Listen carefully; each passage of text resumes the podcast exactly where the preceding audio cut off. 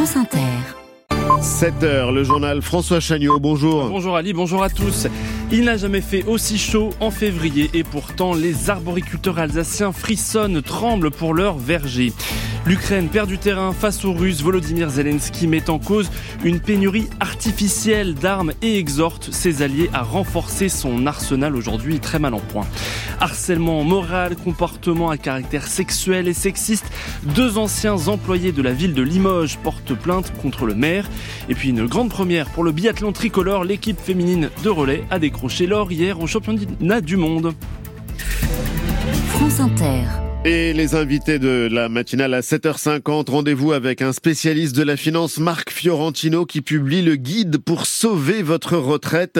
Et puis, dans le grand entretien à 8h20, l'un de nos grands intellectuels, Régis Debré, il viendra nous parler de l'époque, de l'écriture, du temps qui passe aussi. Son livre, bref, vient de paraître chez Gallimard. Vous pouvez d'ores et déjà appeler au 01 45 24 7000 ou intervenir sur l'application France Inter. Vous avez l'impression que pas une semaine ne passe sans qu'on ne vous annonce des records de température, mais voilà, cette première quinzaine de février est bien la plus chaude jamais enregistrée en France. Cette euh, douceur signature du réchauffement climatique devrait durer jusqu'à la fin du mois. Certains arbres commencent même à bourgeonner et ça inquiète les arboriculteurs alsaciens, Antoine Ballandra. Dans les vergers du Nord Alsace, les bourgeons grossissent déjà. 16 degrés en cette fin de semaine, inquiétant pour Charles Tucherer, qui produit des pommes et des poires à Roppenheim. C'est un peu chaud, quoi. Les bourgeons commencent à bouger, quoi. C'est pas catastrophique, on verra euh, s'il va refaire encore un peu plus, plus froid plus, plus tard, ça, ça va, mais pour l'instant, c'est pas bon, quoi. Les arboriculteurs reprendraient donc bien une dose de froid avant le printemps, car la douceur est bien trop précoce, explique André Acker, qui produit pommes, poires, quetch et mirabelle à Chenambourg. Pour le débourrement, c'est assez euh, précoce. Quoi. L'arbre euh, passe en sève et les fleurs euh, avancent. Quoi. Les bourgeons avancent. Quoi. Et ça, c'est pas trop bon pour un début d'année. Quoi. Heureusement, les arbres sont encore freinés par les sols gorgés d'eau et par l'absence permanente de soleil. Mais il ne faudrait surtout pas que cette douceur continue trop longtemps sous peine de s'exposer au coup de gel, explique Morgane Lheureux, ingénieur à la station expérimentale d'arboriculture d'Aubernay. Le risque, ce serait plutôt d'avoir un nouveau coup de froid qui puisse brûler les, bourgeons. Après, en fait, c'est le coup de froid au moment où les bourgeons euh, sont là. Euh, si le coup de froid est là, euh, ça risque de les brûler, donc d'avoir une perte de récolte durant la saison. Et puis ces températures réveillent les ravageurs, les pucerons et les campagnols, qui pourraient être très actifs très rapidement. Antoine Ballandra de France Bleu Alsace. Dans l'actualité, l'arsenal de l'armée ukrainienne s'épuise. Aidez-nous à le remplir et vite. Voilà le message de Volodymyr Zelensky à la conférence de Munich sur la sécurité ce week-end. À cause de cette pénurie, la ville d'Avdivka dans le Donbass est tombée aux mains des Russes hier. Alors, toutes les armes sont bonnes à prendre, surtout les munitions pour l'artillerie, Eric Gala. Et c'est le ministre ukrainien des Affaires étrangères, Dmitro Kuleba, qui a été parfaitement explicite à ce sujet hier, notamment concernant les munitions d'artillerie. Il nous en faut beaucoup, beaucoup plus, a-t-il dit. Et au chapitre des munitions d'artillerie, il y a un problème. Les Européens, comme les Américains, ont bien fourni à l'Ukraine des dizaines de canons et d'obusiers modernes, au standard OTAN, mais chacun de ces matériels fonctionne pourtant avec des obus différents, même s'ils sont du même calibre. Chaque constructeur dans chaque pays a en effet ses spécificités. C'est pourquoi Dmitro Kuleba a plaidé hier pour une refonte de l'industrie de défense européenne, appelant de ses voeux à la création d'une sorte d'Airbus de l'artillerie. L'Europe a l'un des meilleurs exemples au monde d'une production multinationale d'un produit de classe mondiale, c'est Airbus. Des centaines de compagnies produisent ces avions. Ces compagnies représentent des pays différents, mais toutes finissent par faire un seul produit qui est utilisé partout dans le monde. Il vous faut faire pareil pour les armements. C'est pour ça que j'appelle les pays européens et l'OTAN à lancer un programme permettant d'atteindre un certain niveau de marché commun.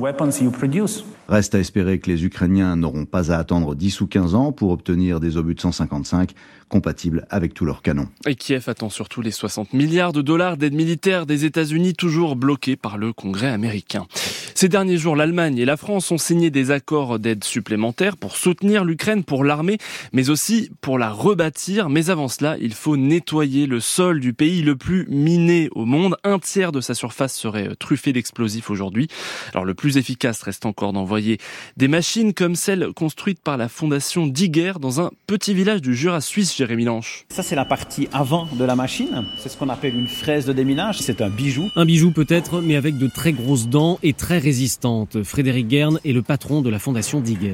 Donc en fait, ce que nous fabriquons ici, c'est des véhicules, la taille d'un bon SUV, on va dire, qui pèsent 12 tonnes. Elles vont broyer le sol à l'avant. On a 50% des mines qui vont détonner, et puis les autres 50%, les mines vont être broyées et neutralisées sous cette forme. On a travaillé sur plusieurs milliers de mines en échantillons qui ne font aucun dégât à la machine. Nous, ça nous arrache les jambes. La machine, ça la chatouille à peine. Taux de réussite, 97%. Le reste doit être fait par des démineurs à pied. On connaît tous un peu cette image euh, d'épinal, le démineur à genoux dans un champ à perte de vue et qui gratouille le sol avec une aiguille. C'est pas efficace, ça coûte très très cher et ça prend des vies à des démineurs euh, chaque année. Nos machines, elles ont pour but de faire ce travail de manière beaucoup plus efficace et complètement sécurisée. Jusqu'à présent, Digger sortait un engin par an de ses ateliers. Ça devrait être 6 cette année. La guerre en Ukraine a en effet changé la donne. La Suisse a débloqué 100 millions de francs sur 4 ans pour aider Kiev à déminer son territoire. Une aide bienvenue et tout à fait compatible avec la neutralité suisse. À Tavannes, Jérémy Lanche, RFI pour France Inter. 7h06, retour en France, le maire de Limoges visé par une plainte pour harcèlement moral. Information révélée hier par Le Monde et confirmée par nos confrères de France Bleu Limousin. Deux anciens agents de la métropole accusent Émile Roger Lomberti et deux de ses adjoints. Qu'est-ce qu'il leur est reproché exactement, Cédric Carmel? Des humiliations et le dénigrement des deux anciens agents et de leur travail souvent en public. Pour leur avocate, on leur a porté atteinte des faits qui ont commencé en 2014, année de l'élection d'Émile Roger Lomberti. Le tout dans un environnement toxique au point que l'un des deux plaignants a quitté la collectivité. L'autre a été rétrogradé. Des agents qui se muent en lanceurs d'alerte puisqu'ils ajoutent à cette plainte des signalements d'agressions sexuelles et de propos sexistes subis par certains de leurs collègues.